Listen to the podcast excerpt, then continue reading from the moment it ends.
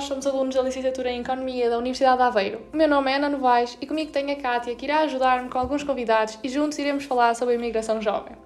A cada dia que passa, centenas de jovens da Europa fazem as malas e decidem viver noutro país da União Europeia. Esta é uma tendência crescente dos países periféricos, como é o caso de Portugal, onde os jovens são os mais afetados pelas elevadas taxas de desemprego. Temos aqui connosco a Mariana Gomes, a Bruna Pedro e o Gonçalo Pinto, três colegas nossos que foram convidados a falar um pouco sobre este tema que é recorrente nas nossas conversas e por isso vamos descobrir a sua perspectiva neste episódio. Boa tarde. Olá. Boa tarde. Vamos então começar com uma pergunta bastante simples. Têm alguma ideia de quantos jovens em cada mil emigram de Portugal procurando melhores condições de trabalho durante um ano? Eu penso que são 300 em cada mil. Provavelmente uns 200 em mil. Hum, penso que seja o número mais elevado, talvez 600 em mil. Dos três, nenhum acertou. Portugal é um dos países da União Europeia onde existe uma maior imigração. Em 2020, segundo a Pordata, 6.406 jovens entre os 15 e os 24 anos imigraram permanentemente de Portugal para outro país. Ou seja, 6 jovens em cada mil imigraram. Este é um valor muito abaixo do que imaginaram. Bruna, tu que disseste o valor mais elevado, tens alguma ideia que justifique tal diferença?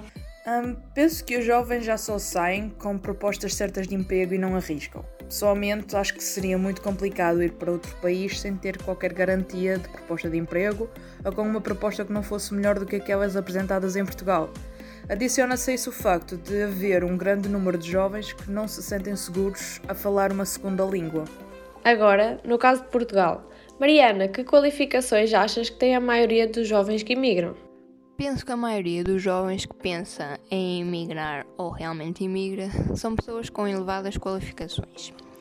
Isso também está relacionado com o facto de agora os jovens serem mais cautelosos e imigrarem apenas se tiverem propostas de emprego mais aliciantes do que no seu país de origem, como temos, por exemplo, o caso dos enfermeiros que imigram para o Reino Unido, que veem que em Portugal a sua profissão não é tão valorizada.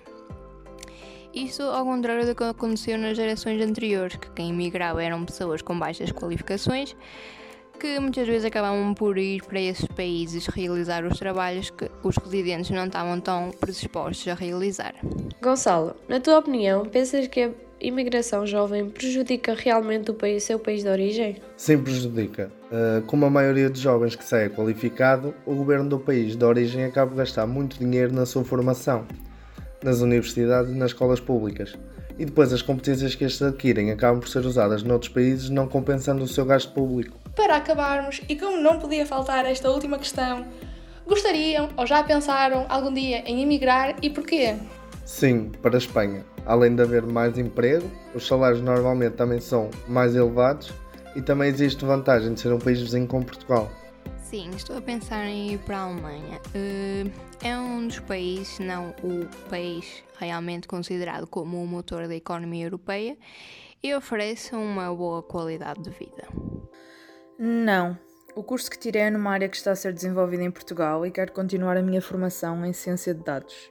Em Portugal existe falta de cientistas de dados, uma área onde existe muita procura, uma vez que as empresas portuguesas vêm-se obrigadas a contratar profissionais de empresas estrangeiras. E assim acabamos o nosso tão especial episódio. Obrigada a todos por nos terem ouvido. Este podcast foi financiado pela Europe Direct Viseu Dom Lafões.